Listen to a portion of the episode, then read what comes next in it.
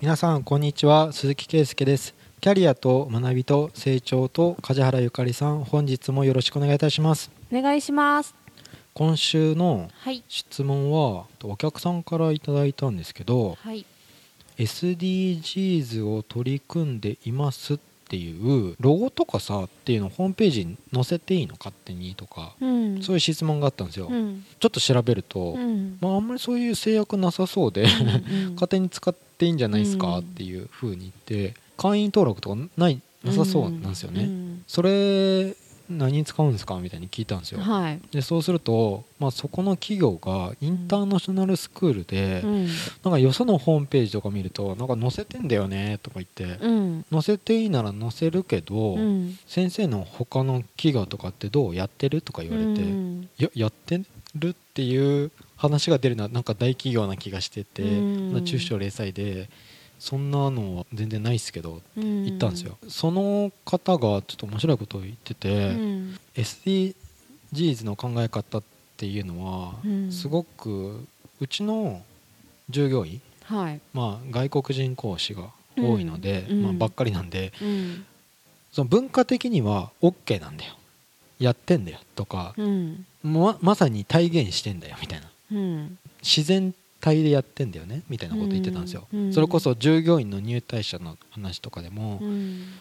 そのジェンダーのバイアスって全然なくて、うん。そのコミュニティでいる外国人が、うん。じゃあうちの企業いいから入ろうよって言って誘ってくれたりとかするとはなんか住所が一緒でいたまに男性のせいなんだけどパートナーだよみたいな感じでで来るらしいのね。従業うん新しい従業員が。うん。あそうなんですかって「うん。そうそうそうそう」って言ってその経営者も、まあ、留学経験があってはい。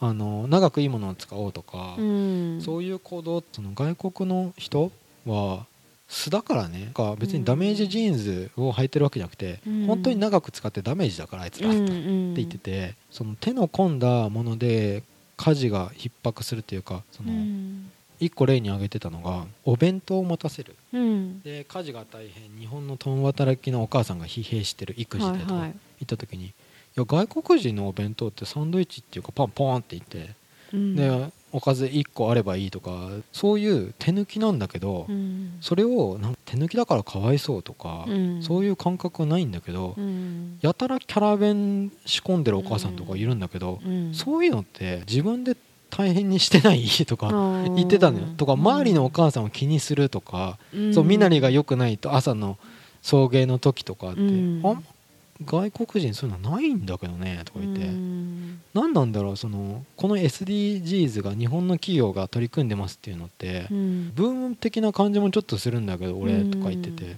まさに僕は女性活躍とかもうん。ちょっとそういうのはうん。あると思うんですよね。うん。ここは流れだし国が言ってるしとか、うん。ちょっと下駄を履かせてとか、うん。無理くりみたいな感じはあったんだけどうん。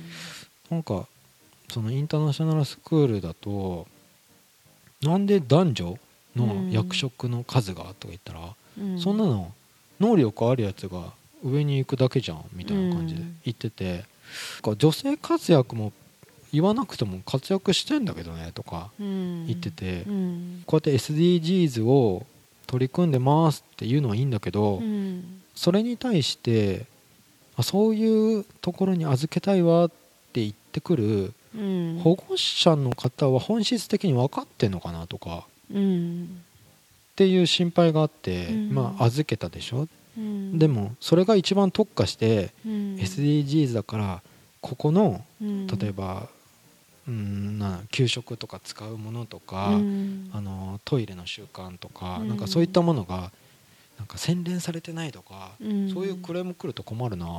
だって営利団体だもんうちみたいな感じで。うん。だから素でやってる部分もあるしだけどうん。企業としてあのん。全体的に見てとかカリキュラムが一番大事だって言ってとか卒業生がどうどういった進路を行ってるとかうん。そういったものが総合的に見てうちを選んでほしいんだけどうん。これだけで選ばれると嫌だな。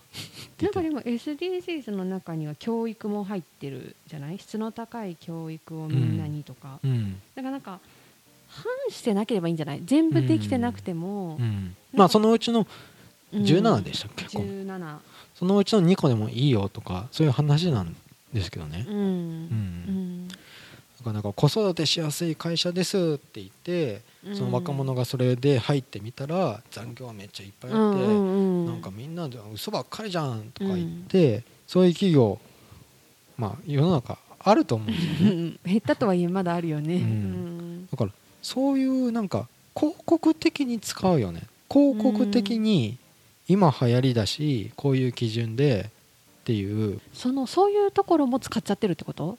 実態違うじゃんみたいなところも、ううんちは SDGs って全面的になんか出しちゃってるってこと、今。大企業ってそうじゃない？その部署だけ作って そういう運動をするとか。まあ僕の友達がそういうその大企業で、うん。そのアジアで木を植えると とかそういう部署だだったらしいんですよ。うん。とかまあなんか PR の部署で新しい新商品とかをうん。東京でイベントやったりとかした時に芸能人使ってとか、これはこういういいいものだよって言うんだけど、実際はまあ現場慌ただしくて、うん。そんなの、まあ、従業員のその前線の営業マンとかを、うん。まあ、そこが別にそれを売り物にしたから売れるわけじゃなくて、うん。あとはもう価格の話だよとかうん。いうものだからもうすごい切り離されちゃってる感じが、うん。するんだよね。でもそういうのがそのうん。消費者とかう受け手が本質的に分かってない感じがして、ううん。ん、それが日本の企業が特化してやっていくとか今打ち出してやっていくっていうのって、全然女性活躍できてない日本。うん。ジェンダー平等とかなってないもんね、うん。うん。うまくいってないでしょ？うまくいくのこれ？みたいに言われて、まあ、女性活躍はうん。もう男女雇用機会均等法ができてからこんなに経ってんのにもう、まあ、まだ全然なわけじゃないですか。もう多分50年以上経ってるよね。あ本当だ。うん。そんなもんだよね。だ長いね。長いね、うん。できない？できないってでもなんかとりあえずまず掲げるところからスタートしてるのかなっていう気はしなくもないけど、現状うんできてないからこそやろうって決めてそっちが多いよね。そんな気がするけどなんかできてからやるんじゃなくて。そうそうそうできてるからうん。やろう。っていううん。ノリだったらしいんだけどできてるしうちうん。素でみたいな。けど、うん。でも本質分かってない人がそれを見て、うん。ここに入れたいわとか言ってクレーム来たりっていうかなんかうん。それって研修とかでなんか座学で学ぶものじゃないでしょみたいなことを言ってたんだけどうん。いや日本の企業は真面目だからうん。大企業はとりあえず対応しなくちゃいけないし、うん。そういう部署を作ってみようそこを強化しよう、それを浸透させるために研修を受けさせようとか、うん。そういう流れっすよみたいに。だって大企業はもう今適用されてるもんね、うん。だからもう数値目標も出さないといけないもんね、だから作らなきゃいけない環境だから作ったんだろうね、うん。で中身が追いついてなくても、うん。そっちに持っていく途中ですっていうところだよね今、うん。だからなんかできてると思って入ったらうん。できてなかったっていうところはあると思うけど一応向かってってるよってことにはなってるんじゃないかなと思いたいよね。う。ん。あの他の顧問先とかうはん。全然そんな話は出ませんけど。まあね。うんできて大企業のような気もするし、まあうん。ちゃんと中小でもできてるところあると思うんだけど。あとなんか最初からそれこそ起業をこれからしようってする人とかの方が意識高いかもそういうの。あそういう前提でやっていこうっていう人がいる気はする、ーうん。うん。自然にできてる人からするとうん、違和感なんだなっていうふうに。うん。例えば、まあ、ニュースとか見てると、うん。まあ、海外とかも環境問題っていう銘柄で、うん。もうこれから株主のあの基準が変わってくとか言って、うん。そうやって言ってからあそういうの流れなんですねみたいに思ってたけど、うん。当たり前にできてるっていうか当たり前にそういうふうに育ってきた人からすると、うん。広告みたいな感じがまあするだろうね。するなって、うん。女性活躍もブームみたいになってないっていう話で。なんか終わってったらブームで過ぎ去ると思うけどでもうん。もうブームではいられないじゃん世界的に、うん。だから近づいていくとは思いたいんだけどね。うん、少なくともあの何週間前に話した政治の話もそうだけど、なんかそのジェンダーギャップって毎年出るんだけど、うん。指数が。ジェンダーギャップ指数で日本150何カ国中120何位とかなの、でそのジェンダーギャップを測る4つの指標があるんだけど、一番低いのが政治なのね。うん。なんかその政治が改善されると教育はほとんどジェンダーギャップないし、うん。あの医療もないんだよね。いやでもなんか入試でなんか差別してた私立あったじゃないですかとか。あの女性だからとかっていうのでね、うん。そうだからそこもでもそれでなくなってるんじゃないのかな、まあちゃんとあれが明るみになってうん。ひどいよっていうえこうアフガニスタンじゃないですよねみたいな。うん。うんいうのがニュースになってくなってかなければ続裏側で続いてたわけじゃないですか、まあね。うん。まあそういうのはちゃんとダメだよって。うん。そうだから政治と経済のギャップが日本は大きいっていうのがもう出てるから、そこさえ変われば、まあ、そこさえが大きいんだけどそこが男性社会だからすごく。それが変わっでも変わってく方向に行くと思うんだけどな。本質を見抜く本質を理解してもらうためには、うん。まあ親御さんとかの話をしてたんだけどね、うん。消費者の行動うんうん。っていうので、ああそっか消費者の行動って、まあ、日本ってすごいデフレ抜け出せないから、うん。安いうん安けりゃ、まあ、そこが一番結構ね、うん。短期的な目線で、うんね、選びがちみたいな。そうね。で本当に分かんないんだけど海外とかでうん。他の商品で長くいいものを使えるようにっていううん。消費者が多くて、うん。素材はどこのものを使ってるとか生う産ん。国、工場はどこにあるっていうところまでちゃんと考えてるうん。国とだいぶ開きがあるんだよね。うん。あるね。うん。日本はそのレベル低いからねまだまだだからコマーシャルでうちはこういうのを掲げてるわけじゃないよってうん言ってでうん。実際はこういう取り組みしてますって、うん。まあ、ちゃんといいことしてんなら伝えないとうん。日本は広告とうん。本物と本質とうん。見分ける力も消費者はまだないから。まあ人によるけどね。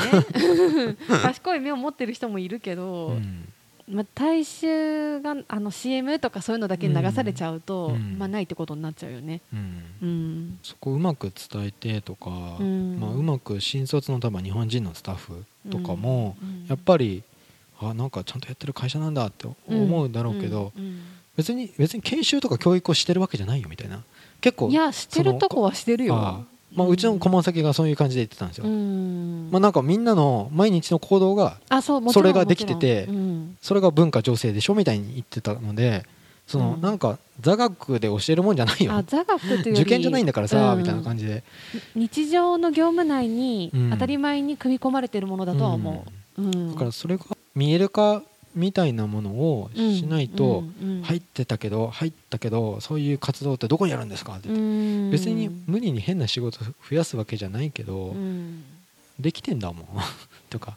そういう文化はみんなが体現してんだけど、うん。異文化の人ってうん伝えなきゃいけないそうそうねもちろん。あうん。こう思ってんでしょっていうのがうん。多分日本人と外国人のスタッフって合わないから。うん。そう思ってるんでしょ？そっち？言ってたら違うわけじゃないですか。うん。だから、まあ、そこら辺も SDGs に取り組んでますっていうのもうちならではの取り組みとかうん。なんかそういうところは消費者の親御さんとか新卒で入ってくる日本人スタッフとかにも伝えないとうん。いけないんかなっていう話を最終的にはしてたんですよ。超めんどくさいなみたいな話はしてたんですけど。うん。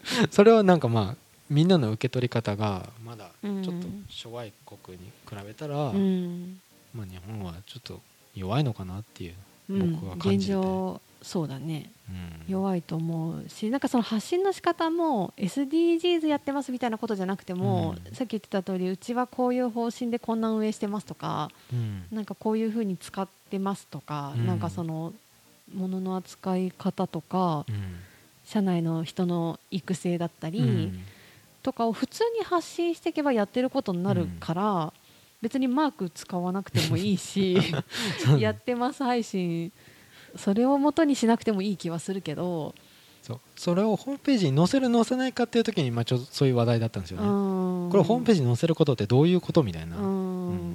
分かりやすい指標ではあるけど確かになんかやってる感出してるなっていうがった見方をする人もいるから、あえて出さなくてもいい気はするけどね、うん、ストレートにただやってることだけは発信しないとどういうところかが分かってもらえないから、それ結果的に SDGs だねっていうふうになればいいんじゃないかなって思うけど、組織ってその、はい、まあそこでは当たり前にできてるけど、うん、外では当たり前じゃなかったりとか、うんうん、マーケティングの考え方だとそれ武器になりますよみたいな、うんうんうん、それ全然当たり前じゃないですよみたいな、うんうん、いやでもそこ特化するとさそうん、そこばっかそういうそういう人たちって社名も変わるとか、うん、そこがブランディング立ちすぎるととか、まあなんか接点がさどっちみち市場って資本主義でみんなそういう行動になりがちなんだけど、もうちょっとその働くとかそこで人たちってもうちょっと空気吸って文化ってこうだよっていうのをさ、うん、まあ資本主義っていうか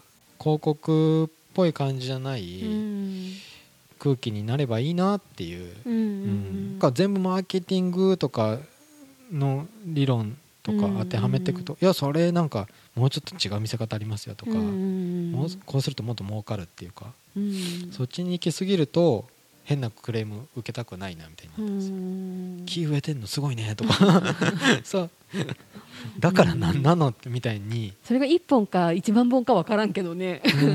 なんか言ったらなんかそういうアピールになりそうだもんね。うん。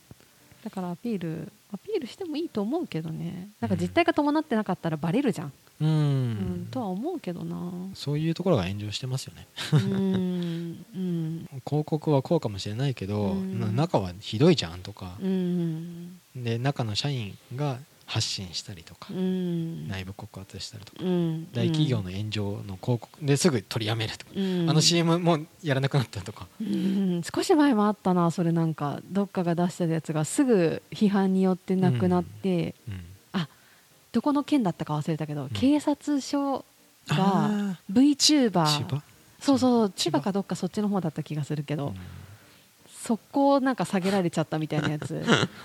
でもあれ地元の人でさ、うん、そこの地元の人で活躍してる人でっていうなんかちゃんとコンセプトとかいろいろ考えてやったのに、うん、叩かれたっていう事実ですぐ取り下げちゃったっていうところにダメって言ってる人もいるし警察署がそんなことやっちゃだめだっていう人もいるし、うん、いろんな意見あることを想定してやってたのかなっていう疑問が一番残ってた。その議論としては。ああいうのって中のやっぱ一部分の部署がやってて、例えばうんと広告代理店との打ち合わせだけでやっちゃう。で重役の人たちは何がいいのか分かんないから、まあ、そこの部署が OK 出してるけど止める人本当になかったのかなっていうのは。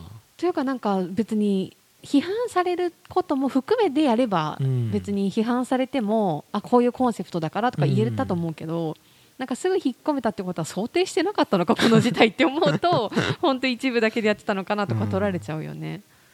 でも上の人知ってると思うんだけどなああいう大きい組織だと。どうなんだろうね。で下のせいにして知らなかったとか。言っちゃうのか分かんない政治でもあったなそういうのとか。でもまあ今知らないってもう絶対ダメだと思うし、うん、うん、そこも含めてね、うん、全責任はまあ上にあるわけだし。とは思うけどね、うん、ブームと本質みたいなところって、うん、まあ気をつけなくちゃいけないっていうのは、企業のその PR 活動って、本当炎上ネタは結構リスク管理としては大事なポイントなんですよね。うん、まあちゃんとまあ本質分かってる企業だったんで、そんなに心配はしてないんですけど、まあ消費者側の意識とか、それをまあなんかコマーシャル的に使っちゃう企業とか、そこら辺は、まあ、今問題あるけど、問題がいくつか出てる間に、その今まで素通りされてた問題はなくなっていけばいいんじゃないのかな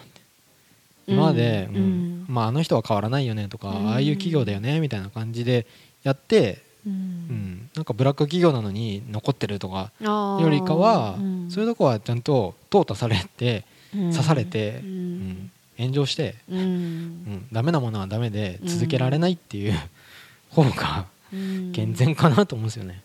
なんか B2B のビジネスだとそこって結構分かりづらいじゃん、一般の人に、はいはだけど B2C のビジネスはもうそうなっていくよね。絶対淘汰されるよね、うん。情報とかいろんなものに。うん。消費者が触れるから、うん。あそここう言ってるけど実際中身こんなちっちゃかったとか例えば、うん。なんかその実態と広告が違うっていうのって速攻叩かれるじゃん、うん。だから多分ブラックボックスは B2B だけだなとか思う。B2C は触れればわかるだろうとか思う。うん。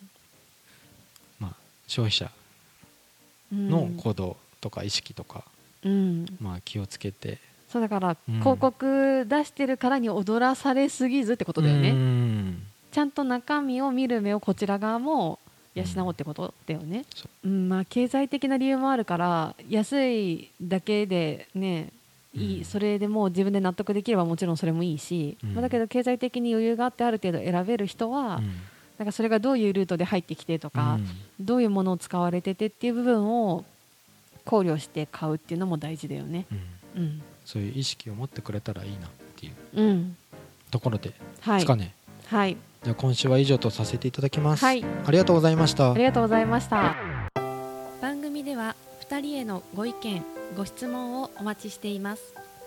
社会保険労務士事務所コルトスのホームページまたは info アットマーク sr ハイフン kolutus ドットコム info アットマーク sr-coltus.com へお問い合わせください。お待ちしています。